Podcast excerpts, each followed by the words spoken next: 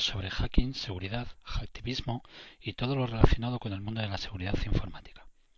Podcast 1984 lo componemos Javier Espejo, AKQM, Pedro Candel, alias Sauron, Jesús Sea y que nos habla Antonio Hernández, alias Belki. El objetivo inicial que nos propusimos fue no solo de informar sobre el mundo de la seguridad informática, sino también alzar la voz contra aquellos que pretenden criminalizar nuestra profesión. Espero que disfrutéis este primer podcast como nosotros grabándolo. Noticias breves. Sección de noticias breves de hoy tenemos el próximo 31 de mayo a las 7 de la tarde se celebra el primer evento telemático de la asociación ANSI, la Asociación Nacional para la Seguridad de la Información, eh, las charlas que tienen publicadas en la web es una sobre la ley de seguridad ciudadana, de la cual vamos a debatir hoy un rato en el podcast, y otra sobre seguridad doméstica. Nuestra, nuestra segunda noticia de hoy es el, el Mundo Hacker Day. Hace poco hemos asistido a, al Mundo Hacker Day de 2015 y la verdad es que me llevé una sensación un tanto agridulce. La, Tuve la impresión que estaba en algún momento en el Simo. Teníamos a todas las empresas vendiendo sus productos y hablando de lo buenos que son, de cómo te paran los DOS, de qué buenos son defendiendo y tal. Es normal, Antonio, ¿no? Y un evento, pues, tiene que tener patrocinadores. Sí, sí, hasta ahí, hasta ahí lo entiendo. simplemente es la sensación que yo me llevo. A lo mejor le falta darle algo más. También hay que decir que mm, el sabor dulce me lo llevé con la charla de, de los cachorros de navaja negra. Con los nuestros no, te, no tenías otros. Pues, pues, la verdad es que fue de las mejores. Esa y me reí mucho con la charla de Yago. Muchas, muchas gracias, muchas gracias. Por la parte que a nosotros nos toca, ¿no?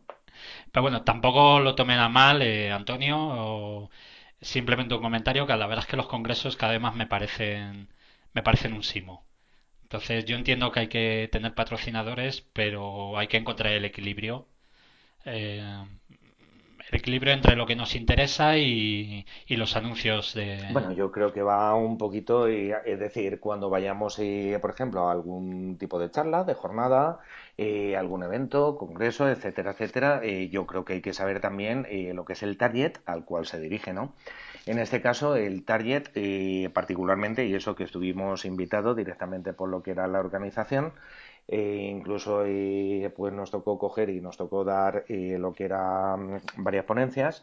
Bueno, pues yo creo que sabíamos perfectamente que era un target eh, que no pertenece exclusivamente a la comunidad, sino que va más, digamos, a la corbatita, ¿no? A la parte que no nos gusta, la parte de gerencia, etcétera, etcétera, y que también hay que llegar, ¿no?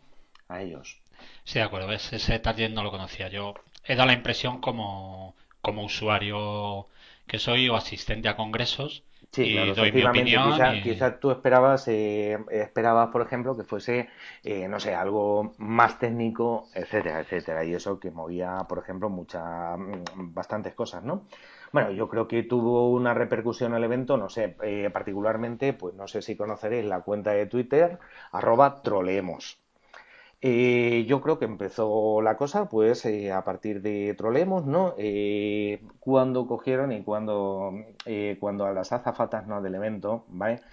Pues no sé, se puso pues alguna cosa en contra de alguna casa por ahí, mm, pues no sé, que hizo publicidad sobre ciertas partes ¿no? de, de, las azafatas que había, ¿no? Entonces ya se lió la cosa desde putos sexistas y como estamos en abierto lo podemos coger y decir perfectamente, ¿no?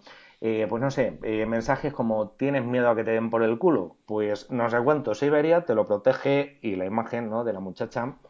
En, fin, eh, hoy, por ejemplo, pues algunos comentarios, ¿no? Hoy estoy cibersensible, pero me siento ciberlimpia con Sofos tapo todos mis agujeros, etcétera, ¿no? Es decir, yo creo también, pues, que hay que entender, eh, bueno, esta es una de las cuentas, ¿no? Eh, pero que han sido bastantes, bastantes, ¿no? Eh, las que ha habido Eh, desde aquí un saludo ¿no? a quien lleve la cuenta Troleemos, la verdad es que nos reímos mucho, ¿no? Y, entonces hay que saber un poco también los eventos, el target al que van dirigidos, ¿vale? Para eso, eh, si queremos eventos técnicos, técnicos, los hay, si queremos eventos intermedios también, y si hay eventos que van dirigidos, por ejemplo, pues a CIO, CISOs, etcétera, etcétera, también los tenemos. Para eso yo creo, oye, el Simo, ¿no? Todavía se sigue celebrando, ¿no? Creo que Antonio, sí, Ya, ya no vamos, ¿no? Ya, ya difícil, ¿no? Yo creo que, hace 15, 15 años por lo menos, 15 o 20 años que no asisto. Yo, ya no me acuerdo, ¿sabes? Porque tenemos una edad ya, pero bueno, el Simo, la verdad es que se lo cargaron, ¿vale? Se lo cargaron, pero bueno, mmm, sus negocios se hicieron ahí, gracias al Simo, pues hay que darle también mm, su lugar dentro de dentro de todo hay que hay que ponerlo también en su lugar. Bueno, venga, aceptamos barco. A lo mejor yo es que no, no he elegido también dónde, dónde me metía. Vamos con la última noticia que tenemos para hoy. Eh, esto leído esta mañana en la web de la página de la cadena SER. La verdad es que no había ¿Vas a comentar esa? Esa misma. El Ayuntamiento de Cádiz asegura que un virus informático ha borrado los documentos del caso Matadero que solicitaba el juez. Eh, hay que pasar un poco con tiento por encima de esta noticia, eh, pero con el auge de problemas informáticos que tienen todos los partidos políticos ahora cuando les reclaman algo a los jueces, pues hombre, ¿qué queréis que os diga? Yo sospecho de algo. Hombre, vamos a ver, Antonio. En el colegio, vaya, porque nosotros, Antonio y yo, particularmente tenemos una edad, fea también, ¿no? Jai también. No mm, ¿no pusiste tú nunca la excusa en el colegio de que mi perro se ha comido los deberes? Pues ahora que te... Creo que no. No, pero bueno. Hombre... Creo que no, eh, pero es que no me dejaban bajar de matrículas, entonces tampoco... Bueno, en este, en este caso lo digo porque Fiscalía dice que va a reclamar una investigación para conocer en detalle qué había ocurrido, ¿no? Y si se pudo haber cometido algún tipo de infracción por parte de las personas encargadas de la custodia de los documentos. ¿vale? Aquí en este caso, pues vamos, yo creo, Antonio, que deberíamos de ponernos de parte de la Fiscalía, ¿verdad? Yo creo que sí, por una vez. Exigirlo, ¿no? Por una vez nos vamos a poner de parte de la fiscalía y que investiguen. No nos creemos para nada que el ransomware que está tan de moda ahora otra vez de nuevo y que está saliendo hasta en el telediario como algo novedoso haya sido lo que lo que hayan borrado, ocultado, cifrado, porque ni siquiera saben lo que dicen. están diciendo que han borrado y luego están hablando luego, aparte, Antonio, eh, solamente comentar eh, pues una cosa que es la ley 11-2007 de 22 de junio que da acceso electrónico a los ciudadanos, a los servicios públicos, y bueno, dentro de su artículo 3, finalidades de la ley, eh, concretamente en el punto 5, pues pone que eh, debe de contribuir a la mejora del funcionamiento interno de las administraciones públicas, incrementando la eficacia y la eficiencia de las mismas mediante el uso de las tecnologías de la información, con las debidas garantías legales en la realización de sus funciones. Joder. Eh, vamos a ver, Antonio, yo creo que esto queda afectado por la LOP mínimamente, ¿no? Por esta, por esta otra ley que tenemos. Eh, efectivamente, eso ya creo que hay una multa económica, no andamos mal de dinero. Bueno, pero son, pues administraciones. Entonces, si, si, fuese una empresa privada como la tuya, como la nuestra, como la que eh, cualquiera nos toca trabajar, sería sanción económica, pero la administración, pues no La administración tiene que cumplir la, no, tiene la también. Sí, la tienen que cumplir, pero no tienen la sanción económica. ¿Vale? Eso, el que no lo sepa, las administraciones públicas, ¿vale? Entre las cuales, bueno, pues queda englobado tema de ayuntamiento, diputaciones, etcétera, etcétera, no. Ahora, bien, yo creo que esta LOP eh, nos obliga en materia de backup y de recuperación de datos, ¿vale? Por lo menos debe de garantizar la restauración de los datos al momento anterior de producirse la pérdida, ¿vale? Y esto es en cualquier tipo de datos que sean de básico, medio o alto nivel. ¿vale? Creo que el backup se lo ha comido el perro. Ah, vale. también dice eh, el artículo 14.3 dice que eh, se deben de realizar copias de backup al menos con una frecuencia semanal y afecta también, ¿vale? Para básico, medio y alto. Bueno, pues con esta pequeña ayuda que damos a la fiscalía, esta pequeña pista de qué artículos tienen que leerse y volverse a aprender, eh, pues nada, les animamos a continuar con este caso, que no lo dejen, que no se crean nada de lo que lo dice el ayuntamiento porque no lo creemos. A ver si hacían las, las copias en el disco duro de Bárcenas. Ah, también puede ser. Si está en el disco duro de Bárcenas y se han liado martillazos con él, como en Génova, perdón, esto no debía decirlo, ¿no? Mm, no, no procede, pero bueno, no creo, no creo que se cabren con nosotros, ¿no? Bueno, pues hasta aquí las noticias de hoy.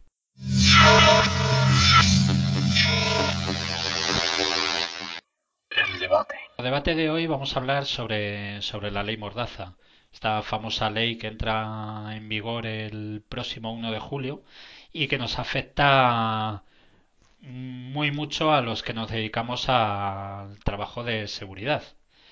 Eh, voy a dejar a mi compañero Pedro que hable sobre ella. Eh, Pedro.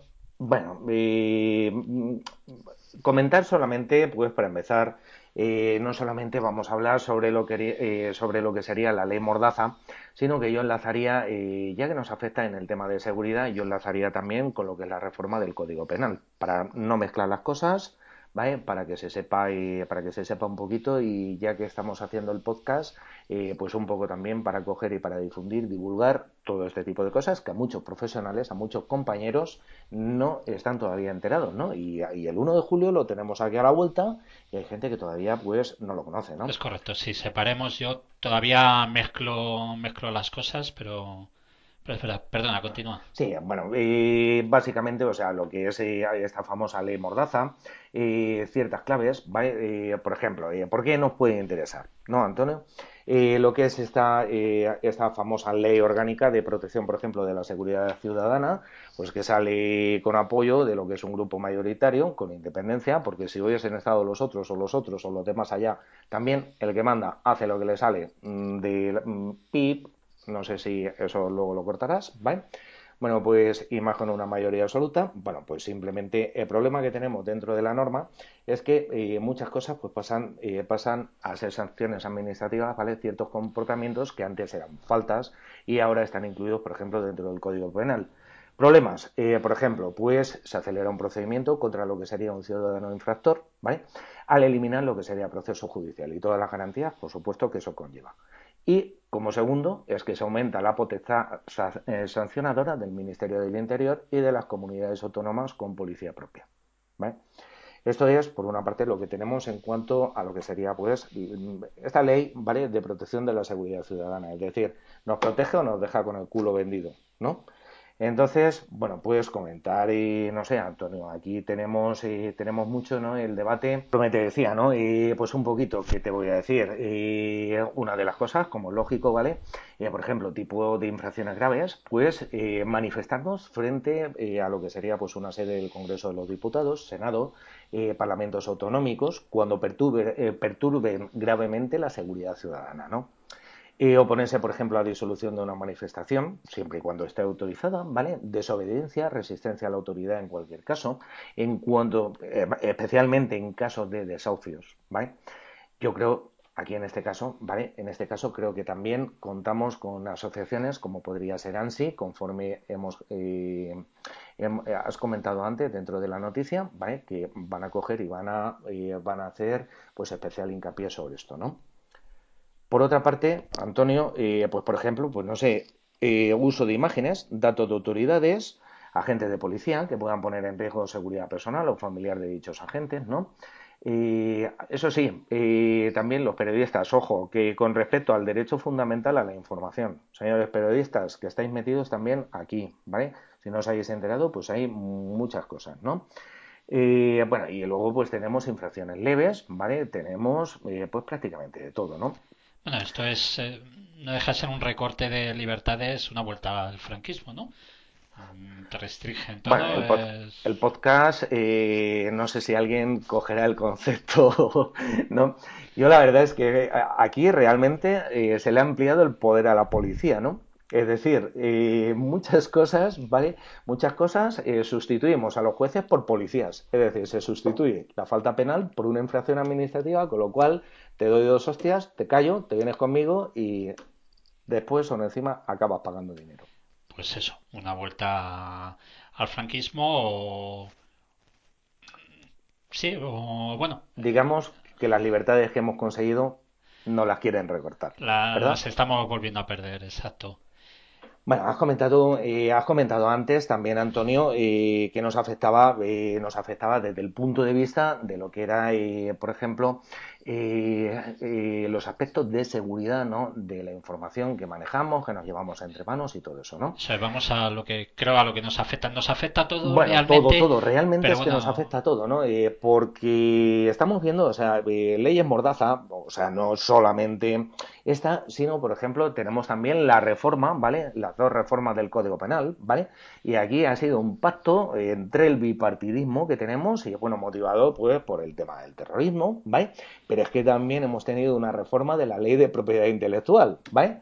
Y hoy, esta mañana, me entero por eh, un noticiario que leo bastante, ¿no? De Meneame, no creo que tengamos inconveniente, ¿vale? Desde aquí, pues un saludo a las personas que lo llevan y habéis sido muy fuertes. Enhorabuena, seguir así.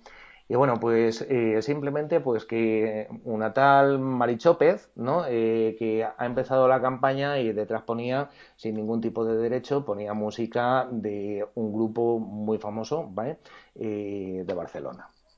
Sin pagar los derechos, por supuesto. Sí, bueno, no sé si ahí pues intervendrá alguien, no sé, de, de ¿cómo se llaman estos? De la, la, la, roba de la música o algo así. Estos, los del dólar. Ah, sí. sí, eso del dólar, eh, sí. dólar GAE o algo así, ¿no? El dólar GAE. Este, sí, No, lo, no, lo sé, ¿vale?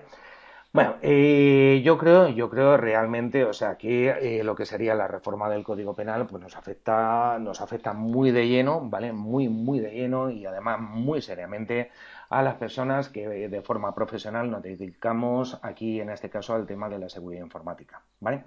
Eh, creo que tenemos artículos muy duros, que si te parece, pues no sé si quieres que los comentemos enteros. Sí, vamos a comentar algunos de ellos. Creo que, bueno, si no recuerdo mal, uno de los que nos afecta directamente es sobre el tema de las herramientas eh, informáticas. Luego tenemos aquí después a Dani con el que con el que vamos a hablar sobre sobre herramientas y creo que le, le va a interesar esta parte, este punto. Sí, yo creo que sí, porque, eh, bueno, tenemos aquí particularmente esto eh, como reforma, vamos a hablar, porque es que, bueno, eh, realmente es que lo que es la reforma, ¿vale? nos lo han clavado, ¿vale? Nos lo han clavado desde, hablando con lo que son las libertades de información de expresión, nos han clavado desde las páginas de enlaces en los artículos 270 y 271, ¿vale? Y, y la difusión de protestas, bueno, ojo, señores activistas, ¿vale? Acciones de activismo, el artículo 264, que prevé hasta ocho años de cárcel para quien obstaculizara o interrumpiera el funcionamiento de un sistema informático ajeno, ¿eh? y, para, hasta cinco para quien borrase, dañase, deteriorase, alterase, suprimiese o hiciese inaccesibles datos informáticos, programas informáticos o documentos electrónicos ajenos. ¿eh? Pero eso, perdona que te corte, ¿eso qué significa? Que que no van a tener que parchear nada porque no vamos a poder tocarlo, quiere decir que lo que es vulnerable no vamos a poder ahora, hacer ahora nada. Si quieres, ahora si quieres lo comentamos un poquito, hombre. Eh, aquí, pues los señores del CNI están muy orgullosos que como único grupo activista está la novena de Anonymous, ¿no? Esperemos que no crezcan los conejos o vamos a, vamos a darle un tiempo a ver, ¿no? Pero tenemos, por ejemplo, tenemos consulta de webs, también es decir, eh, cuando eh, se consulten, por ejemplo, habitualmente, ¿vale? Uno o varios servicios de comunicación, pues accesibles a público online, pero que tengan, por ejemplo, en su poder documentos dirigidos, que es por su contenido, pues a lo mejor, ¿qué te voy a decir? Que resulten idóneos para incitar a otros o refuercen decisiones de, eh, incorporarse a una organización, grupos terroristas, ¿vale? O sea, que, mm, vale, yo eso estoy muy de acuerdo, es decir, mm, no comparto el tema del terrorismo, para nada. Pero resulta que, a ver, si de alguna forma, Antonio, dicen que si se consulta habitualmente, a ver, mm, significa que nos van a monitorizar todo lo que hacemos. Evidente, si no. Pero eso ya lo hacen, ¿no? Realmente, ya nos monitorizan. Bueno, yo creo que sí, ¿no? Eh, lo que pasa que aquí, pues, en ñapa, eh, resulta que no tenemos los agentes de la NSA, ¿vale? eh, o no tenemos, por ejemplo, pues los servicios mm, de inteligencia de otro tipo de países, ¿no? Entonces aquí tenemos a Bote y Costello y bueno, pues la monitorización, pues mm, qué queréis que os diga. Pero bueno, tenemos también eh, cosas como se tocan, ¿no? De ciberpederastia, eh, intrusiones informáticas y precisamente aquí en el hacking ético es una de las partes. Quiere decir que nos, nos van a dar una lista de lo que podemos y no podemos leer. Bueno, yo me gustaría, vamos a ver, para no desinformar, sino al revés, para informar, ¿vale? Me gustaría que comentásemos, tú lo has dicho muy bien, ¿vale? Eh, lo que sería, pues, el artículo del 197 ter, ¿vale? Eh, bueno, han introducido 197 bis y 197 ter, ¿vale? Aquí en este caso eh, yo voy a leer el textual, ¿vale? Y esto lo tenemos, lo tenemos publicado como es lógico dentro del BOE, es accesible, público. A ver si ahora nos van a decir que por consultarlo de forma habitual bueno, claro, por eso lo anterior era una pregunta realmente, no era una afirmación que nos fueran a dar una lista. Yo decía, preguntaba si nos van a dar una lista de lo que podemos leer. No quiero cometer un delito ya tan pronto. Con fines terroristas, no sé. No creo que leer el BOE nos lleve, nos lleve a participar. Pero leer la bootstrack. Eh, o cosas de esas. Bueno, vamos a leerlo y simplemente eh, nos pone lo que sería pues este artículo que será castigado con una pena de prisión de seis meses a dos años o multa de 3 a 18 meses el que, sin estar debidamente autorizado, produzca, adquiera para su uso, importe o de cualquier modo facilita a terceros con la intención de facilitar la comisión de algunos de los delitos a los que se refieren los apartados 1 y 2 del artículo 197 o del artículo 197 bis A. Un programa informático concebido o adaptado principalmente para cometer dichos delitos o B. Una contraseña de ordenador, un código de acceso o datos similares que permitan acceder a la totalidad o a una parte de un sistema de información. O sea, el 99% de las herramientas de seguridad que utilizamos hoy en día bueno, 99,99%. Podríamos. Sí, deja un 1% por si hay alguna que se me escapa. por si acaso, ¿no? Vamos a tener un margen, ¿no?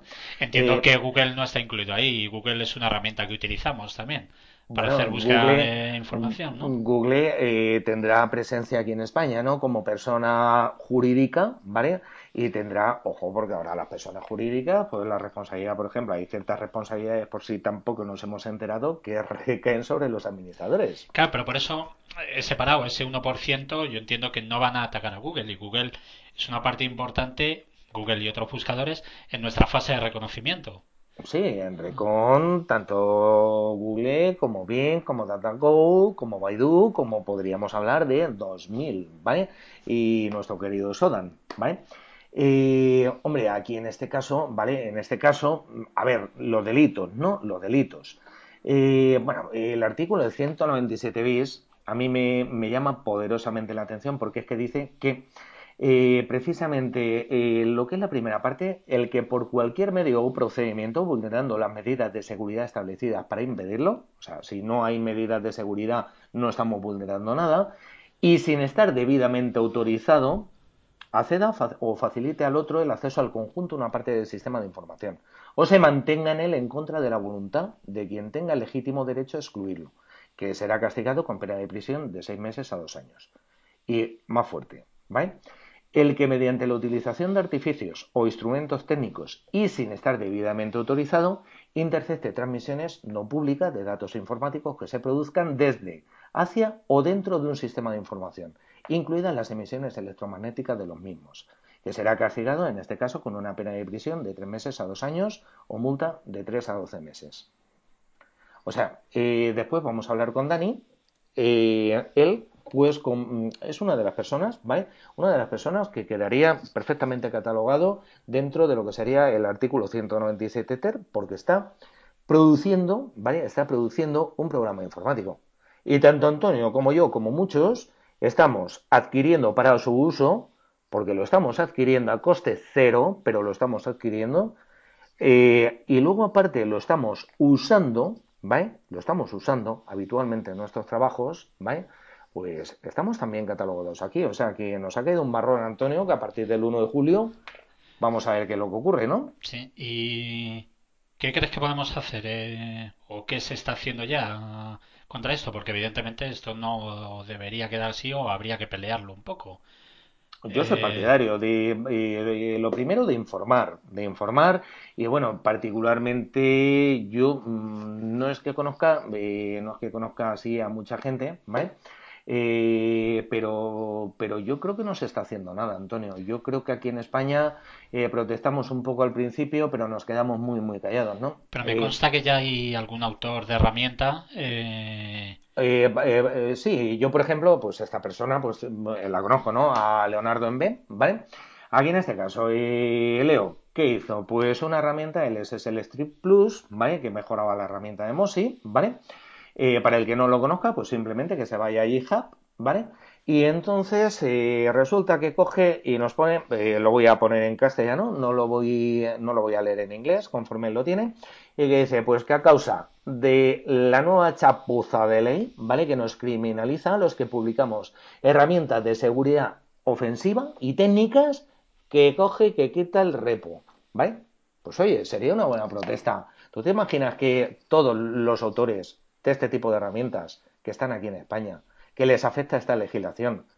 Si hiciese una especie de huelga, ah, no, cuidado que me meto en un lío, que a lo mejor no podemos promover, ¿vale? Bueno, no es huelga, no estás promoviendo nada. No, no, eh, pero que cerrasen, por ejemplo, ¿qué te voy a decir? Un mes sus repos sin el código y pusieran, eh, oye, como no estoy de acuerdo con la ley, eh, como yo no soy un delincuente, porque no somos delincuentes, nos dedicamos profesionalmente a hacer investigaciones, auditorías de seguridad y además nos gusta compartir herramientas, nos gusta compartir técnicas, nos gusta compartir las cosas y juntarnos con la comunidad.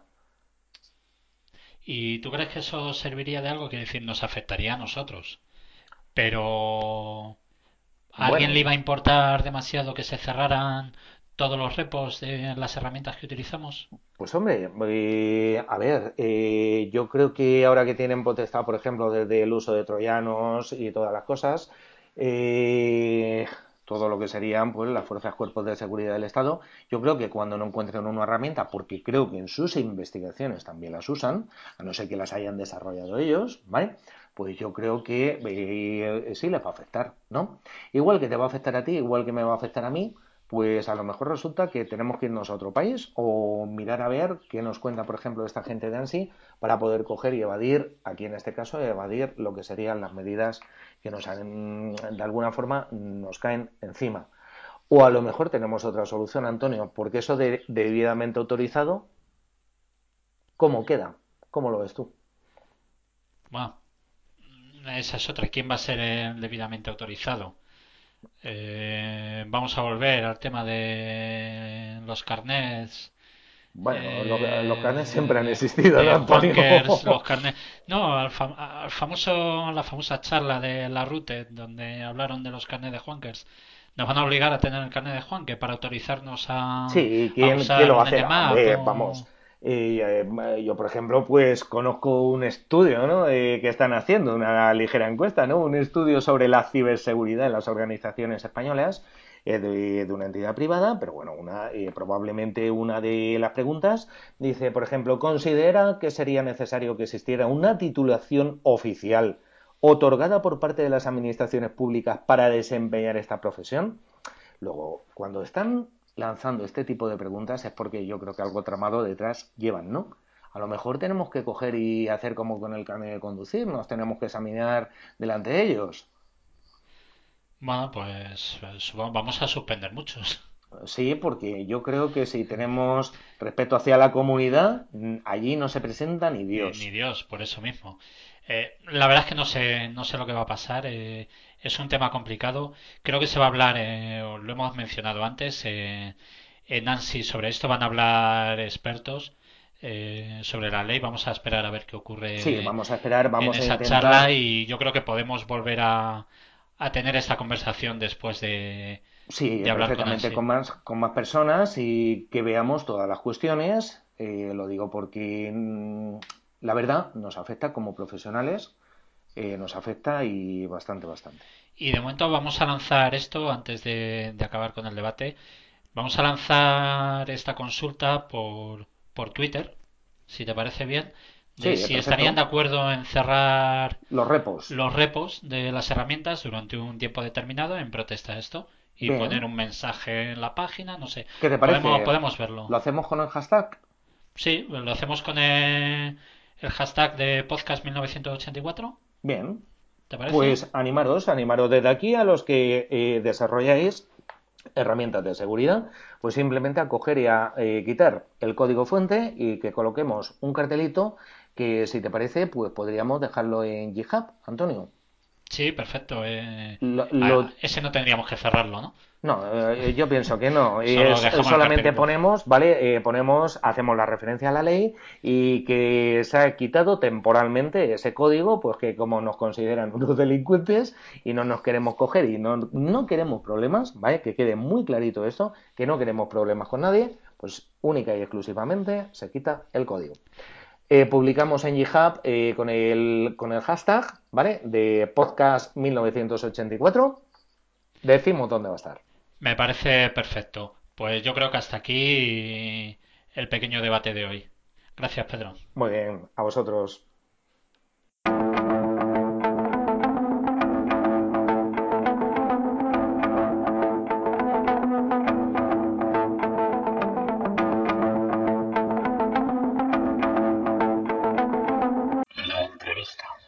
y hoy tenemos con nosotros a Dani, eh, más conocido como Cron, experto en seguridad, es conferenciante, desarrollador, organizador del Congreso Navaja Negra, fundador del capítulo Guas Madrid y creo que aún le queda tiempo hasta para estar casado y alguna cosilla más. La pregunta del millón, ¿de dónde coño sacas tanto tiempo para hacer tantas cosas, macho? Es una buena pregunta. Pues creo que básicamente de lo que nos sacamos todo el tiempo, todo lo que dedicamos a esto, ¿no? De dormir poco, lo que viene siendo dormir poco y tratar de optimizar el tiempo. Y poca tele, ¿verdad? Bueno, sí, lo de la tele ya poco sentido tiene hoy en día. Bueno, si te parece, vamos a hablar un poquito, que es lo, lo más reciente, lo que te has metido, el tema de OWASP, y háblanos un poco de cómo, cómo ha salido la idea y háblanos del capítulo de Madrid. A ver, pues OWASP salió hace ya casi un año, es decir, eh, Vicente Aguilera nos, bueno, nos invitó para presentar. Perdona, perdona que te corte, mejor dicho. Antes de, eso, explícanos qué es OWASP, porque seguro que hay alguien que no lo sabe todavía. Vale, a ver, OWAS, eh, así a muy grosso modo, eh, una organización que salió por allá 2001, un poquillo para suplir las carencias que entonces había de desarrollo seguro, es decir, tanto desarrollo como ciertas pruebas de, de pentesting, es decir, de penetración, de hacking, ético sobre aplicaciones y, un y surgió un poquillo para tener vamos a dejarlo como si fuera escrito, para dejarlo, hacer una pequeña guía, un pequeño manual de las típicas pruebas, los aquellos fallos más comunes que todos los desarrollos web en todas las páginas web había, por ejemplo, en SQL injection, cross-site scripting, es decir, ataques muy típicos por lo que muchas páginas fallaban y muchas veces eran hackeadas. Entonces, pues eh, poquito a poco eso lo que se hizo se fue recopilando una pequeña guía, unas pequeñas eh, baterías de pruebas y paralelamente la, la, forma de arreglarlo, ¿de acuerdo? En diferentes lenguajes de programación. Eh, en el 2004, estas fechas son de, de Wikipedia, ¿de acuerdo? Sí, en 2004 ya se empezó a tratar como organización, es una organización sin ánimo de lucro, es decir, el capítulo empezó en Estados Unidos y se fue extendiendo hasta, bueno, hasta hoy en día que está en más de 200 países, creo recordar, es decir, aquí en España, que recuerdo aquí tres capítulos, eh, y bueno, la parte que toca, es decir, Madrid, y ya te hilo con la primera pregunta. Si OWA Madrid nació, eh, bueno, surgió un poco como idea en OWA Barcelona, es decir, que Vicente Aguilera nos invitó a, a mis compañeros de Golismero y a mí para presentar, Golismero es una herramienta de hacking, ¿de acuerdo? Que hemos hecho entre unos cuantos.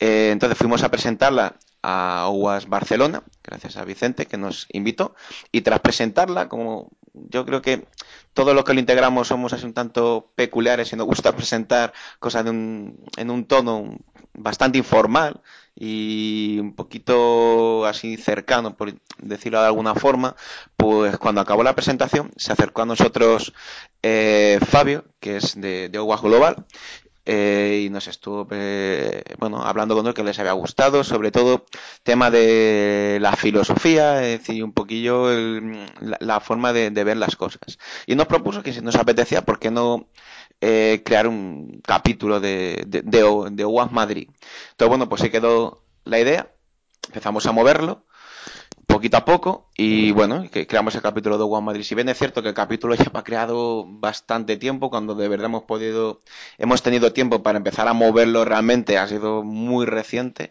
Eh, no hace no hace un mes todavía, un mes y pico, eh, es decir, hace muy poquito, pero bueno, cosas del trabajo y demás no hemos podido. Entonces, pues bueno, eh, Madrid mm, a día de hoy lo formamos siete personas, siete amiguetes, todos especialistas y ya con bagaje, no solo en temas de seguridad, eh, así en general, sino también en desarrollo, administración, un, un poquito de cada cosa. Es decir, cada uno, bueno, porque trate de aportar lo que puede. Entonces, si bien es cierto que en el capítulo eh, sale mi nombre como el chapter leader y demás, siempre digo que es un poco efectos burocráticos, pero que, es decir, el capítulo somos siete personas, contamos por igual y cualquier cosilla, es decir, a cualquiera de los siete estamos ahí, ¿de acuerdo? Entonces, el objetivo, lo que al menos nos apetece, hacer en OWAS Madrid mm, es un poco la misma filosofía que tiene OWAS Global.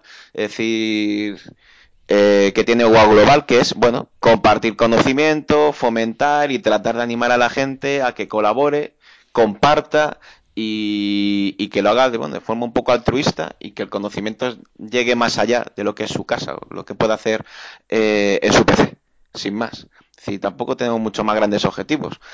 Eh, nos gustaría de momento hacer charlas cada relativamente poco tiempo, así charlas ligeras, una tarde, un par de horas, un par de ponentes, si poquito más cada dos, tres, cuatro meses en función del tiempo que tengamos y, y, un poco la disponibilidad para organizar y, un poquito esa hoja de ruta.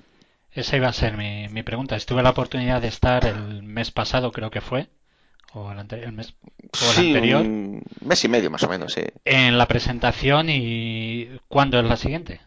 Es una buena pregunta.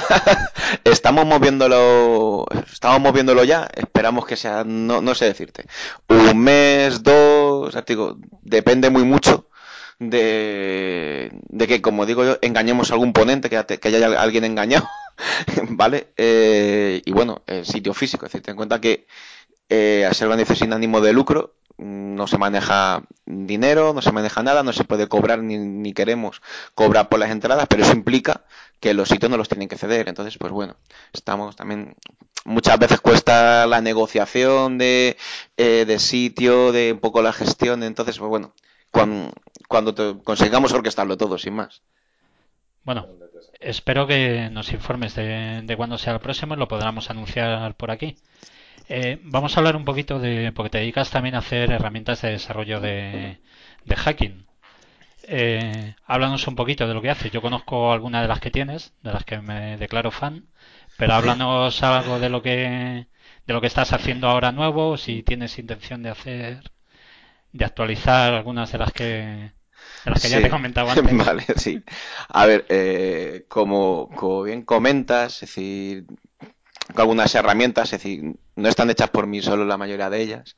Eh, yo creo que de las más conocidas es Golismero, que ahí a pico y pala y poco a poco hemos ido presentando la que estuvimos además en OWAS Alemania, en OWAS Barcelona, por aquí en España también y demás, bueno, todos los sitios donde nos han dejado ir a hablar, ¿no?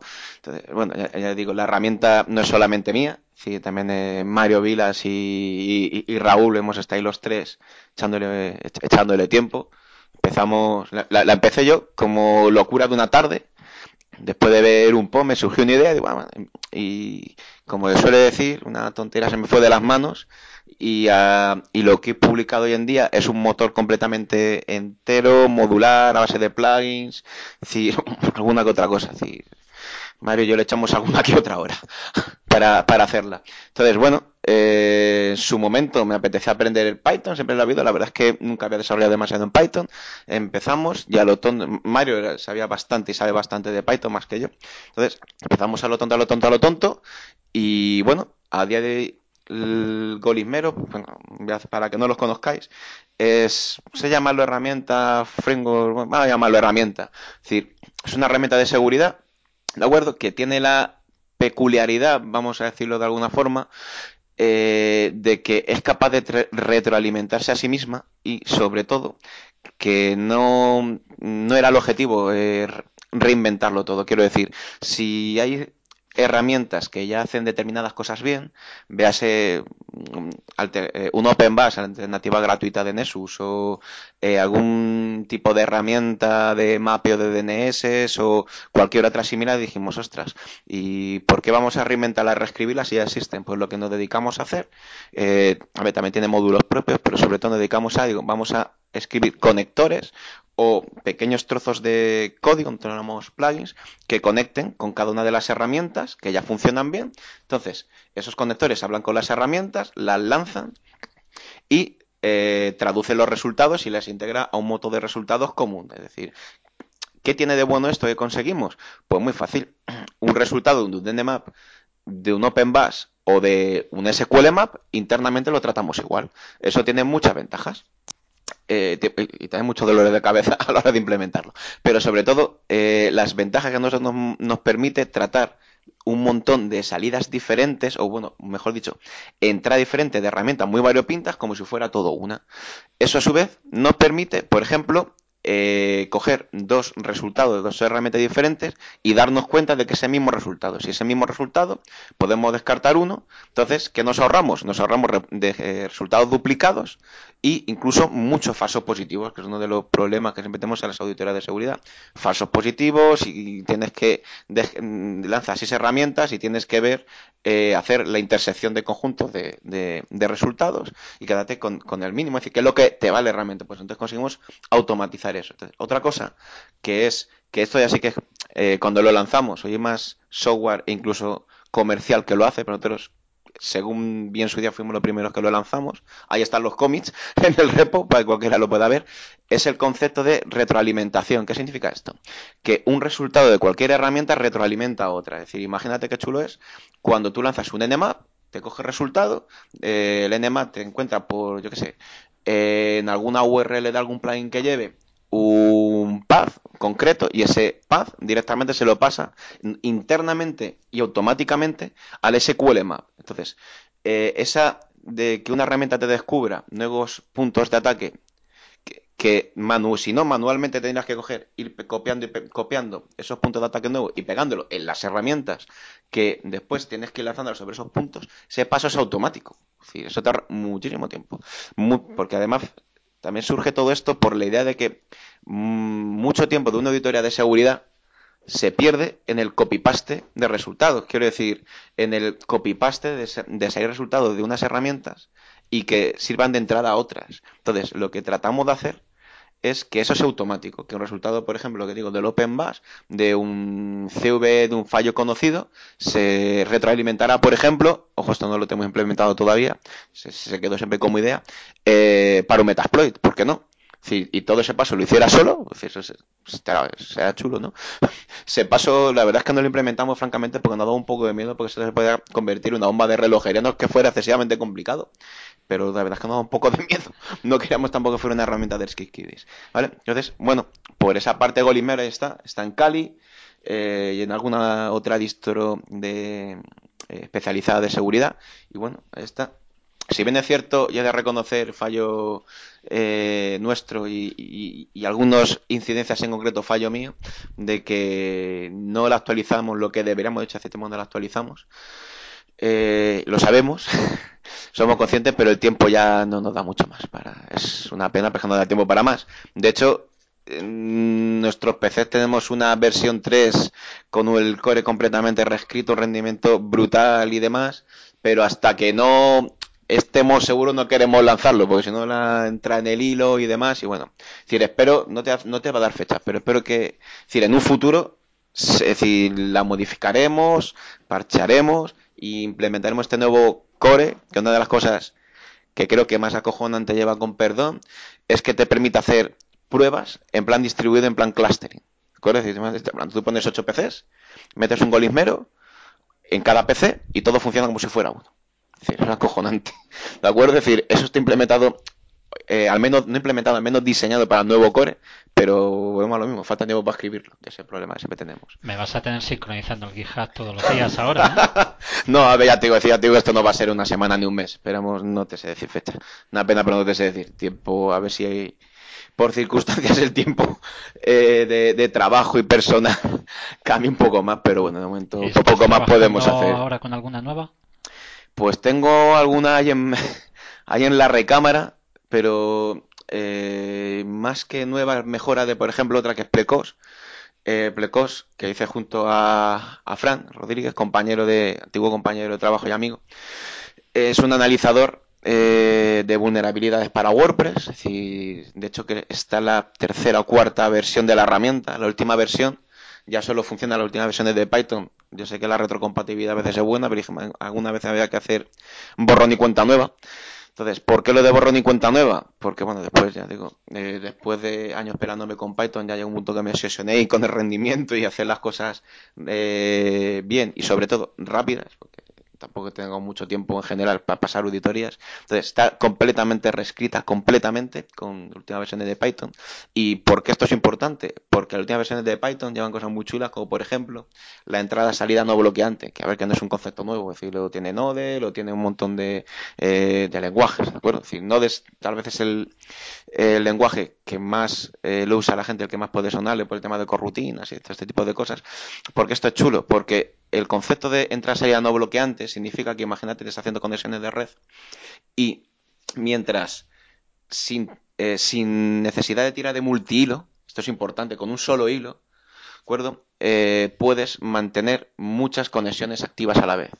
¿Cómo se consigue esto? Es decir, mientras un cliente se conecta, un cliente o cuando te haces una petición al WordPress en este caso, mientras tú esperas que el WordPress te conteste, haces otra petición con el mismo hilo. Entonces, lo que hace el sistema operativo y lo que es la corrutina la suspende, eh, internamente la suspende y se queda a la espera de que tenga una respuesta de forma del servidor. Entonces, cuando tiene una respuesta, lanza un evento, bueno, cada operativo le implementa una forma, ¿de acuerdo? Es decir, se lanza un evento o un callback interno y esa, eh, esa llamada se queda donde estaba. Entonces, que es, decir, ¿qué puede ser la llamada entre un servicio, muchas peticiones? que pues, pues en milisegundos, si son milisegundos es muy poquito, pero el procesador es muy rápido, en esos milisegundos puede gestionar 4, 5, 6, 10 conexiones concurrentes con un solo hilo. Es decir, esto es como los panes y los peces, es decir, de hecho, cuando lo implementas bien es acojonante, te das cuenta de que con un proceso, un hilo, la misma línea y lo mismo todo, eres capaz de mantener una barbaridad más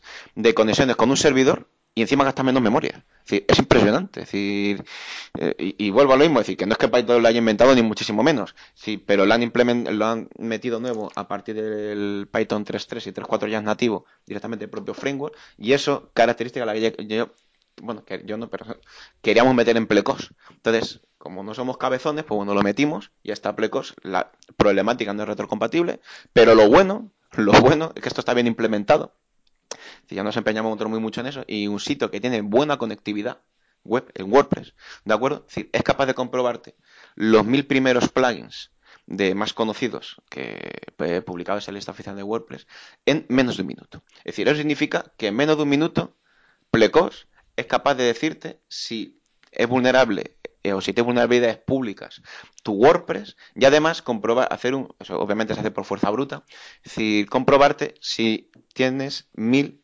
de, de una lista de mil eh, plugins que son vulnerables. Y si son mil, hace dos mil conexiones. Ya te digo internamente cómo lo hace. Y todo eso lo hace menos de un minuto. Además, tú ves el gasto de CPU y de memoria ya es casi nulo. Pero sí, la red da cera. Pero los gastos de recursos son, son mínimos. Es decir, y eso es una cosa que yo cuando lo probé en su día me impresionó y por eso dije esto, dije, esto lo tengo que implementar. Y ahí está, está en GitHub, lo podéis descargar, probar, trastear. Si ves que algo no gusta, eh, nos mandéis un parche, por otros encantados de la vida. ¿De acuerdo? Entonces, esa es la última modificación, actualización que hicimos. Esperamos poder sacar parches nuevos de esta digo de Plecos porque es infinitamente más fácil implementar de Golismero. Golismero es, es detrás lleva un backend muy tocho, entonces es más complicado de hacer, de hacer cambios. Y a la recámara tengo alguna cosilla más también peculiar, ya no directamente tal vez de hacking, pero eh, sí de desarrollo, alta concurrencia, disponibilidad, de cola de mensajería en puro Python, unas cosas que, eh, que se pueda aportar. ¿Por qué digo lo de aportar importante? Porque eh, una de las cosas con las que tengo sesión es poder llevar cualquier código a cualquier dispositivo. Es decir, imagínate, no sé si conoces, por ejemplo, eh, broker de mensajería, esto, esto ya muy de desarrollo, ¿vale? y de sistemas como un Celery, un Rabbit, eh, MQ o CRMQ, cualquiera de estos. Entonces, eso hay ciertos dispositivos donde no los puedes poner y por ende hay software que no funciona en esos dispositivos, está muy ligado con la mensajería. Eh, imagínate lo chulo que sería tener un, broker de este estilo que corriera en un móvil. Mi obsesión siempre ha sido que Plecos, Golimero y demás corran un teléfono móvil de forma nativa. Hay framework que te hacen la conversión, pero el problema es que tiene que ser puro Python, ¿de acuerdo? Entonces, estoy trabajando con, estoy trabajando con Run Run de cosas de estas en planos un poco obsesionado rendimiento y portabilidad, pero bueno. Menos mal que no conocías Python casi. Bueno, decir, ya, ya, son años de bagaje, años de bagaje y de, y, de trasto y cacharro. Me ha sorprendido, no conocía lo que, lo que has comentado, pero tengo que empezar a probar Python 3 porque yo sigo eh, anclado en el 2.7. Ya, ya, ya. Y tengo que probarlo, a ver. Eh, bueno, la verdad es que me ha sorprendido. Probaré Plecos, no lo conocía. Plecos. Plecos, Plecos, así como suena. Es un, es, un nombre de un pez. La verdad es que el nombre se le ocurrió a Fran. el nombre de dibujito. Dice, ¿qué te parece? Digo, me gusta. Es una cosa rara el nombre, me parece perfecto. ya tengo tarea para esta noche. Cuando llegue a casa, no sabía qué iba a hacer. Digo, mira, ya, ya tengo tarea para probar. Mm. Bueno, vamos a cambiar de tercio un poco, que se nos va el tiempo. Y vamos a hablar, aquí os voy a meter un gol aquí a los dos. Y vamos a hablar un poco de Navaja Negra. Ya que os tengo aquí a los dos. Y bueno, eh, Navaja Negra, sabemos, va por su quinta edición.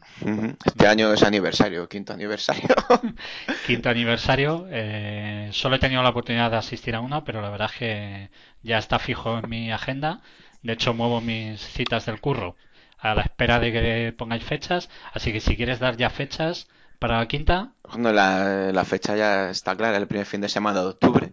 Es decir, 1, 2 y 3. Jueves, viernes y sábado.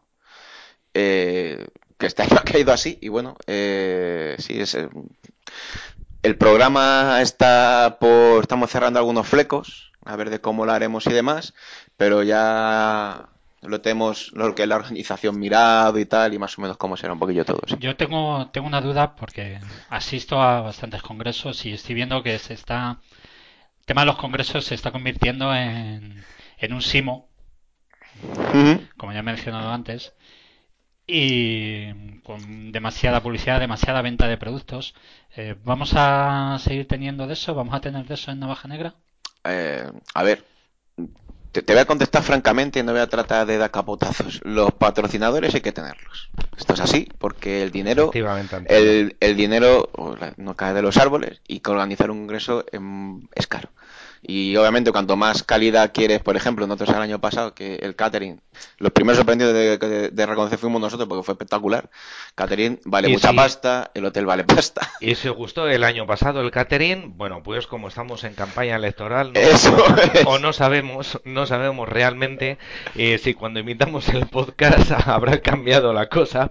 Bueno, pues eh, si os gustó el año pasado, este año eh, por lo menos llevamos la idea de que el catering sea mucho mucho mejor, ¿vale? Y mm. con importantes novedades que poco a poco os iremos contando. Eso significa que dos días antes no comáis, ¿de acuerdo? Es decir, que con hambre precisamente no, no os vais a quedar. Entonces, volviendo al hilo de, a ver, patrocinadores habrá, son necesarios, pero si bien es cierto que una cosa no quita la otra, quiero decir, no queremos que Navaja sea un stand comercial, ¿eso qué significa?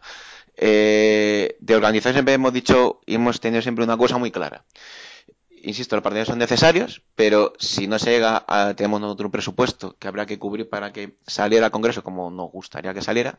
Si no es así, siempre hemos dicho lo mismo. Eh, Navaja empezó en plan locura en una academia con sillas y cuatro locos haciendo tal. Si, y con un presupuesto de 50 euros, esto es literal, ¿de acuerdo?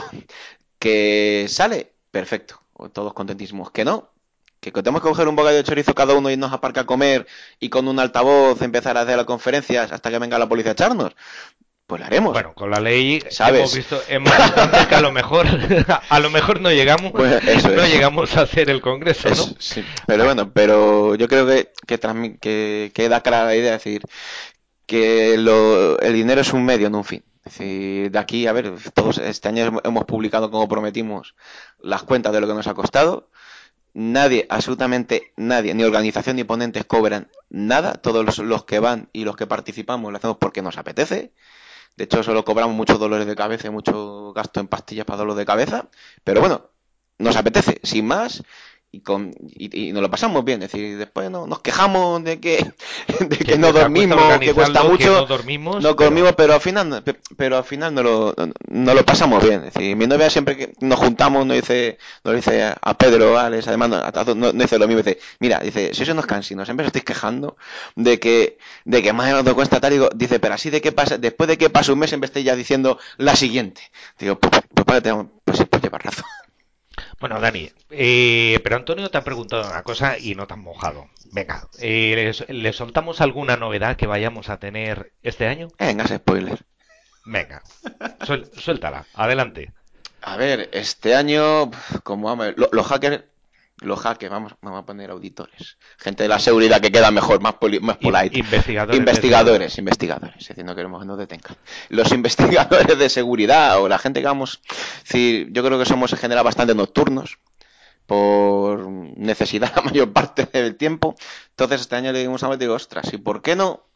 Parte de talleres, aparte de charlas, de networking, que es una parte creo que más importante que fomentamos, dijimos, joder, ¿y por qué después del Congreso no hacemos algo en el que todos podamos cacharrear, pero juntos y que forme parte del Congreso como tal. Nos liemos la manta a la cabeza eso es. y hagamos unos space para enredarnos.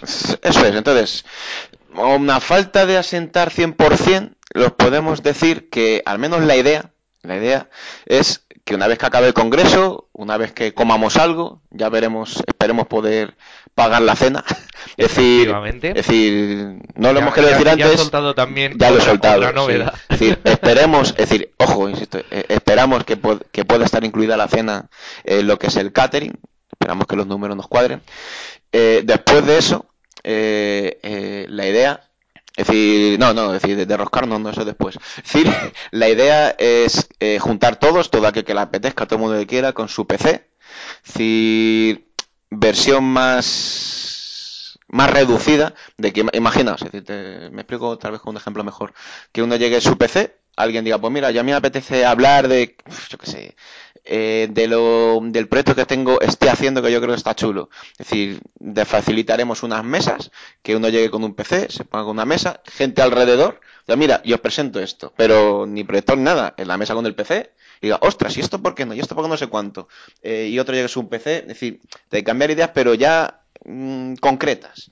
Es decir, que la gente de verdad diga, ostras, pues mira, ¿y esto por qué no? Esto porque sí. Es decir, un poco y siempre desde nuestra humilde posición, muy, muy, muy, muy humilde, a tratar de un poco CCC. Siempre ha sido, nos ha gustado siempre la filosofía que llevan en muchas cosas y desde nuestra, insisto, muy humilde es decir, que comprarse con un grande, pero poquillo, la idea de esa idea de compartir. La verdad es que esa idea me ha llevado de vuelta a principios de los años 90.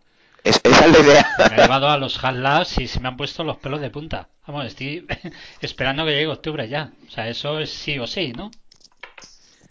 Sí, sí, efectivamente, Antonio. Conforme hemos dicho, nosotros llevamos pues una serie de ideas y bueno, estamos eh, estamos cogiendo y estamos eh, prácticamente cerrándolas.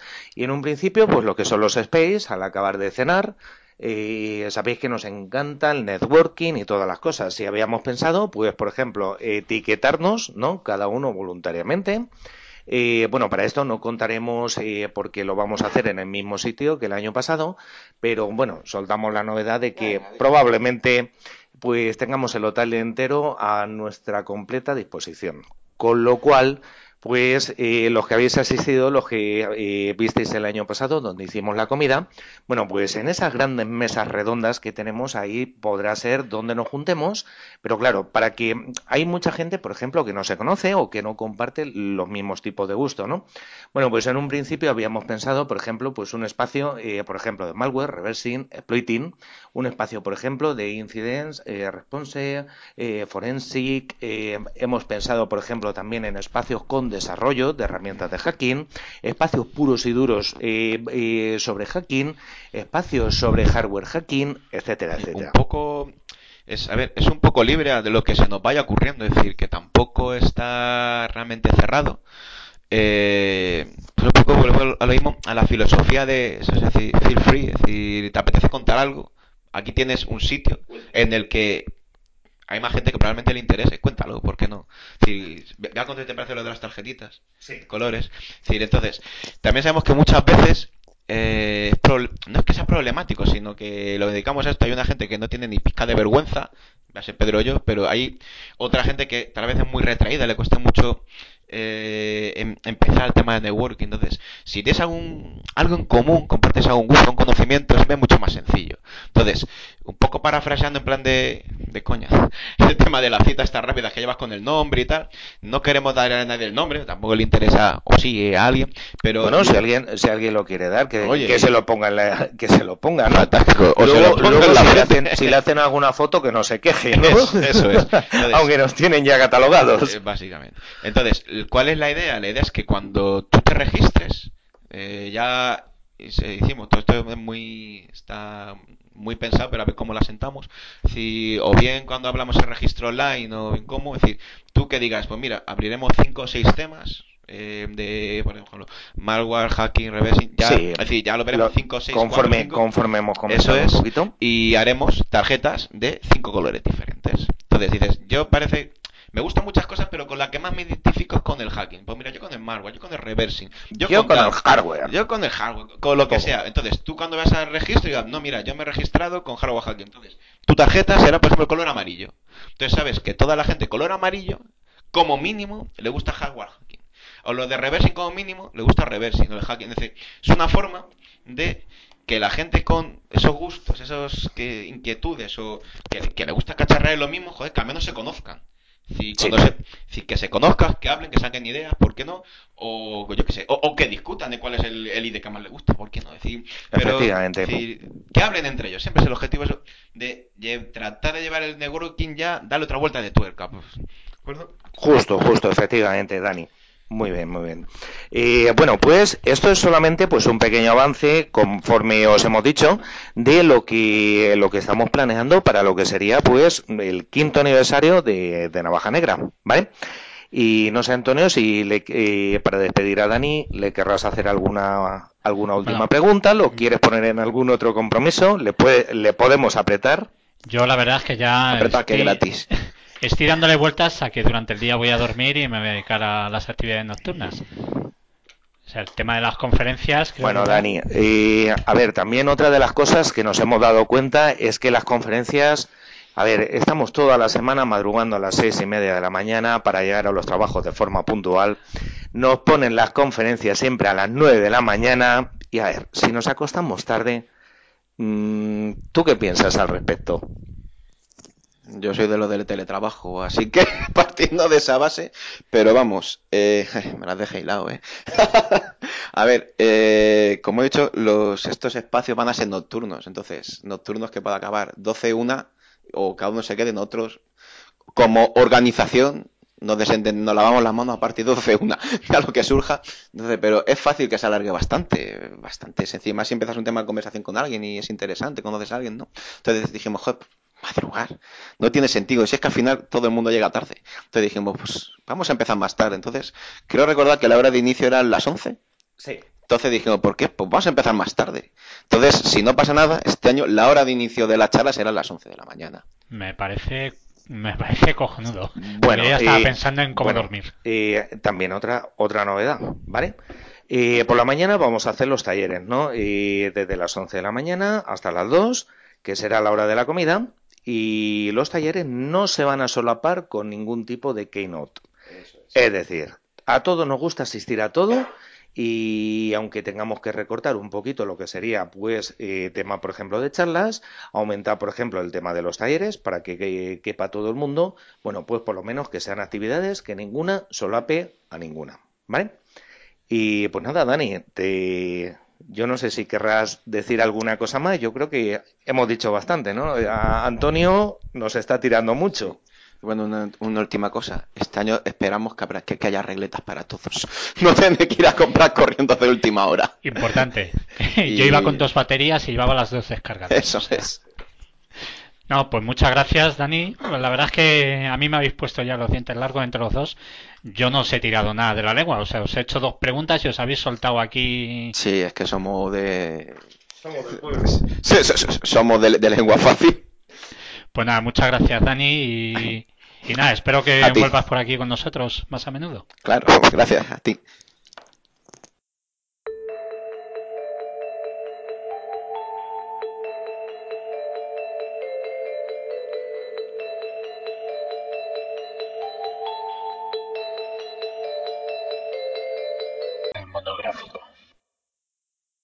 Hola, mi nombre es Javier Espejo, eh, Minique Lo que quiero intentar hacer durante estos 15-20 minutos es em, intentar concienciar un poco sobre el uso de las redes inalámbricas y más a día de hoy que todo el mundo dispone de dispositivos que están conectados el 100% del tiempo a distintas redes, tanto Wi-Fi como Bluetooth o, o NFCs o RFID que cada vez empiezan a ser tecnologías que se empiezan a escuchar con más fuerza. Eh, como primer caso práctico que quiero proponer es eh, pues una situación cotidiana que es la siguiente. Una persona va a un bar, y hoy tiene puesto por defecto lo que es el Discover de redes inalámbricas y que cuando el Discover eh, vea una red inalámbrica pública abierta, automáticamente lo que haga es conectarse. O no solo una red pública inalámbrica abierta, también las redes conocidas. Es decir, muchas veces la gente deja en sus móviles las redes conocidas dadas de alta y siempre que pasas por esa zona, aunque no lo vayas a usar, automáticamente se conecta. Muchas veces, eh, a mí por lo menos me ha pasado, de llegar a un sitio y decir, anda, si ya tengo aquí la contraseña, ya me he conectado. Pues bueno, eso puede tener sus, tiene su comodidad, evidentemente, pero su peligro también. A día de hoy están apareciendo también unas nuevas redes que se llaman wifi sociales, que los bares, eh, lo que, sobre todo, eh, los bares y restaurantes eh, están utilizándolas para poder, de una manera fácil, dar la conexión a los, a los clientes y que esos clientes, bueno, dejen de manera rápida sus datos para que los bares puedan enviarle, pues, lo que son pues sus credenciales, su correo, edad, bueno, distintos datos que recogen de distintas redes sociales, como puede ser Facebook, Google Plus y demás. Pues bueno, evidentemente esos eh, portales, mm, pues bueno, están bien, pero pueden ser suplantados por distintos atacantes. Bueno, pues como hemos comentado, eh, un atacante con simplemente sabiendo eh, el SID de, bueno, sí, el SID de, esa red, pues bueno, pues puede coger, crear un hotspot con de una manera sencilla, con distintas herramientas, como puede ser el Fake o incluso haciendo de manera manual, porque es muy fácil. Simplemente lo que necesitas es un portátil, eh, lo que puedes hacer es incluso, bueno, pues lo más sencillo serían dos redes wifi, una que cogiera internet, otra que cogiera y la otra que lo sacara, es decir, montar un bridge, por lo cual lo que lo hicieras es natear una red a la otra para que sacaras el internet. Entonces tú haces de, de access point y actúas igual que el access point del bar y entonces podrías capturar a partir de ahí todas las conexiones de todos los clientes que, se, que piensan que están conectándose eh, al AP, al access point del, de ese bar o ese restaurante, pero realmente lo que están haciendo es conectándose a tu access point. Bueno, pues eso que suena tan, no sé, puede sonar a, a determinadas personas algo complejo, pues hacerlo no te lleva y más a día de hoy, hace años, bueno, eh, tampoco es que fuera muy complicado, porque bueno, eran un par de reglas dipetables y, y poco más. Pues bueno, a día de hoy con, con herramientas como FKP o bueno, distribuciones como Kali Linux o otras eh, como antiguamente Backtrack y demás, pues eh, lo que se consigue hacer es eso, crear un hotspot y que ese hotspot lo que haga es plantar a las originales. Bueno, pues a partir de ahí, evidentemente, si cualquier cliente accede a redes que no son eh, o páginas que no son seguras y no acceden con certificados SL, podrías acceder a los datos del carácter personal de esas personas. Me refiero, si una persona se, eh, se conecta en una página, no voy a dar nombres porque hay muchas, que en el login no tienen datos eh, los datos de login eh, con SSL. Pues bueno, entonces automáticamente tendríamos login y password en claro, si estamos asnifando ese tráfico. Bien, pues como las políticas de password, eh, más a día de hoy todavía, eh, parece que la gente no se conciencia, pues muchas veces, el 90% de las personas usan la misma password para muchos servicios. Por lo cual, a poco que te pongas a jugar con, bueno, si se ha robado, se va a suponer que LinkedIn o Facebook no tuviera eh, las passwords eh, bajo SL, pues iríamos probando el login, que es el mail, en el 90% de las páginas a día de hoy, y el password, y seguro que más de un, en más de un sitio accederíamos. Bueno, pues en este ejemplo tan sencillo estamos viendo ya varios errores a nivel de usuario. Uno, la política de password. Debería ser una política de password robusta. Las password, eh, hay muchos generadores de contraseñas. Eh, bueno, yo recomiendo el KeePass, por ejemplo, eh, que es de software libre. bueno, usuarios de Mac tienen bastantes, como en Pass, Password, etcétera, etcétera. Que lo que te hacen es generar contraseñas de manera robusta y, te las almacenan y almacenan incluso la sesión para que puedas pues crear password y no, pues eso, crear password de manera aleatoria y entonces tengas una política de password robusta. Eh, otro fallo que hemos encontrado en, este, en esta situación tan sencilla es la confianza de acceder a cualquier sitio de manera, vamos a decir, gratuita. Bueno, todo lo gratis tiene su peligro. Eh, la gente no da no da las cosas por amor al arte, todo tiene su beneficio y si el, y si el servicio es gratis, el producto eres tú. Y eso es así. Por lo cual, cuidado a dónde se conecta y de qué manera se conecta. Eh, y bueno, podemos poner otro ejemplo también parecido, que es el siguiente. Si tuviéramos este CSPOINT, este hotspot, eh, hay muchas herramientas de tipo de ingeniería social que tipo BIF, tipo SET o bueno, varias herramientas que lo que te hacen es a través de pues justamente de la confianza que la gente tiene y la libertad con la que la gente accede a las distintas eh, y bueno y cliquea en las distintas aplicaciones pues nos encontramos lo siguiente.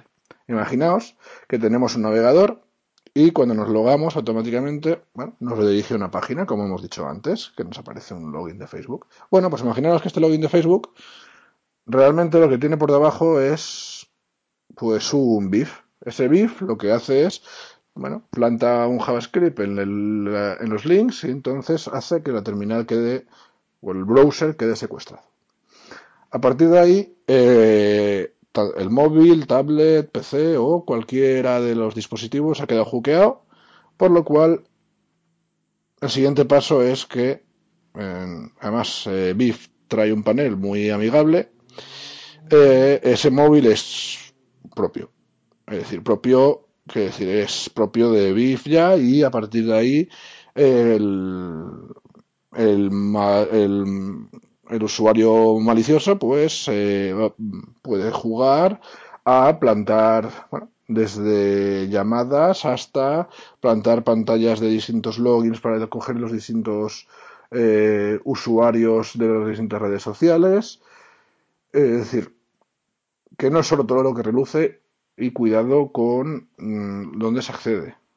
Eh, BIF es una herramienta de bastante fácil uso y que la forma de hacer este juqueo, de hacer esta, de capturar esta información confidencial no es muy compleja. ¿eh? Simplemente juega un poco con, pues eso, con lo bueno, vamos a decir, entre comillas, bueno, que en este caso es malo, que es la confianza de la gente. y el desconocimiento de la gente, ve, la gente ve que es una página eh, conocida, aunque no tenga prácticamente nada que ver, y pum, entra y ya tiene el móvil completamente dominado. Pues bueno, cuidado con estas páginas que son ficticias y que realmente no se sabe lo que son. Muchas veces mmm, no vamos a saber diferenciarlas unas de otras, pero que sepamos que esto es posible y que no es muy complicado hacerlo. BIF se puede poner como una capa de proxy por encima, por lo cual la conexión que coja, la conexión que, que juquea y que le añade un JavaScript para que se, para que se añada ese móvil al panel de BIF y automáticamente vas a poder jugar con ese móvil. Digo jugar porque la verdad que es muy divertido eh, ver todas las, las características y, bueno, y juguetitos que te trae ese tipo de aplicaciones. Eh, ahí lo que vemos es lo que hemos dicho, jugar con, mm, con la confianza de la gente. Por favor, eh, diferenciemos lo que es eh, conocido de lo desconocido, es decir, toda red que no sea la de tu casa, la de tu trabajo y dos sitios más, tengamos cuidado de quién está detrás, porque muchas veces no lo sabemos. Por ejemplo, redes web. Sí, suena muy antiguo, ya prácticamente nadie lo usa. Bueno, pues si usas herramientas como YesTumbler, eh, eh, Kismet, que siguen existiendo, etc, etc, etc, iremos viendo que eh, barriendo en distintas zonas la gente sigue diciendo web. Bueno, pues web y nada es lo mismo. ¿Vale? WPA, WPA2, los digo por ese nombre, por ese orden, porque bueno, es el orden de, vamos a decir, de seguridad. Pues bueno, al final estas dos, por regla general, eh, son las más seguras, pero al final se pueden llegar a reventar por el ataque de fuerza bruta.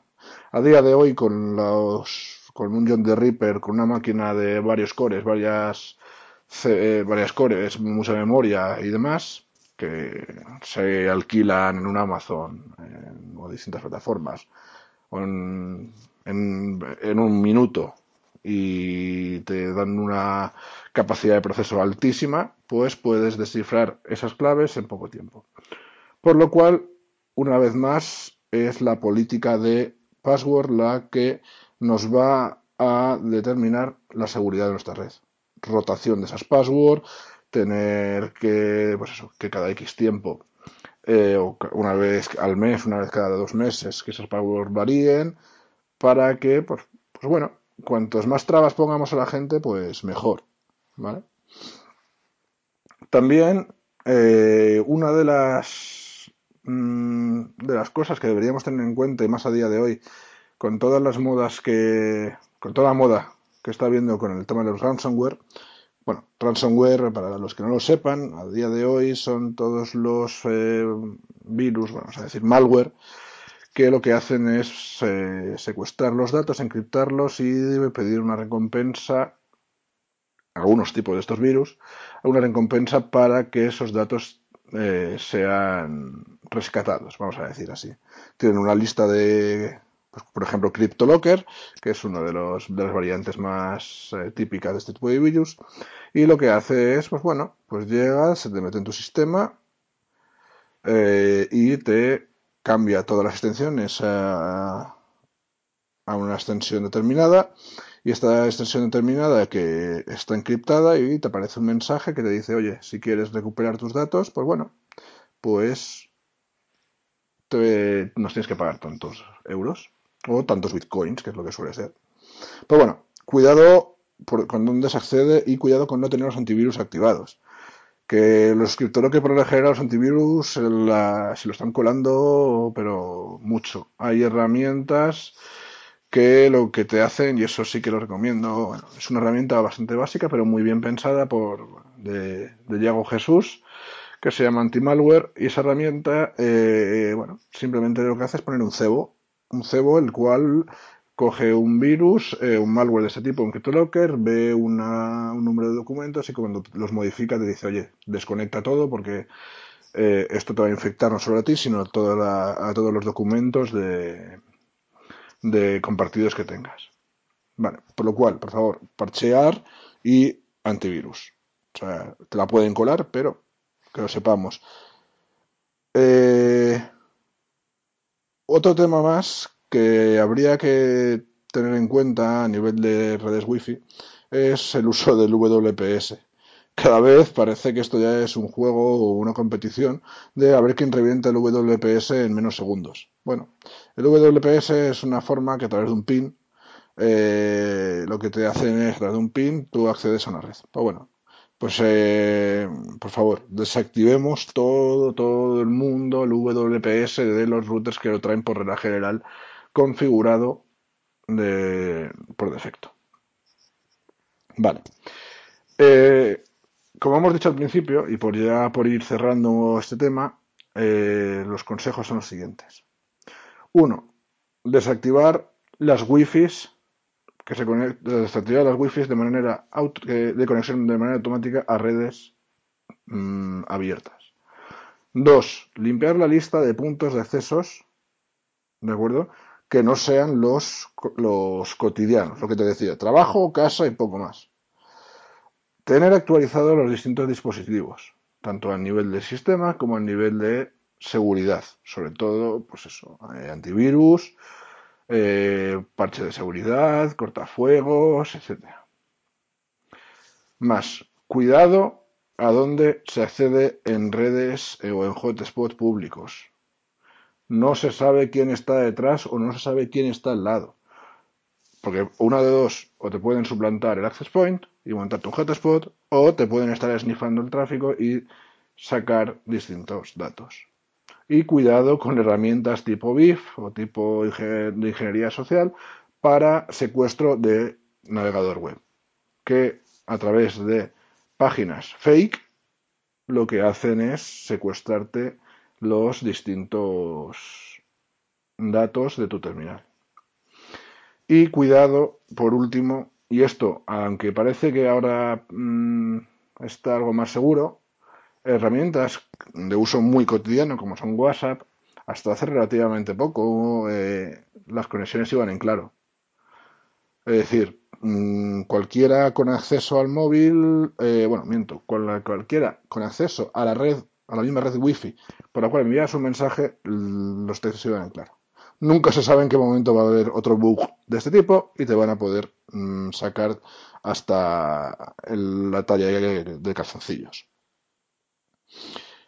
Eh, pues yo creo que eh, con esto ya podemos dar cierre a este tema y eh, bueno, agradeceros estos 15 minutos, 20 minutos que hemos estado viendo este tema y simplemente pues eso, que tengáis cuidado y que nunca y que nunca confiéis en lo que se regala, que lo que se regala al final el producto acaba siendo tú y puedes estar regalando mucho más de lo que crees. Un saludo.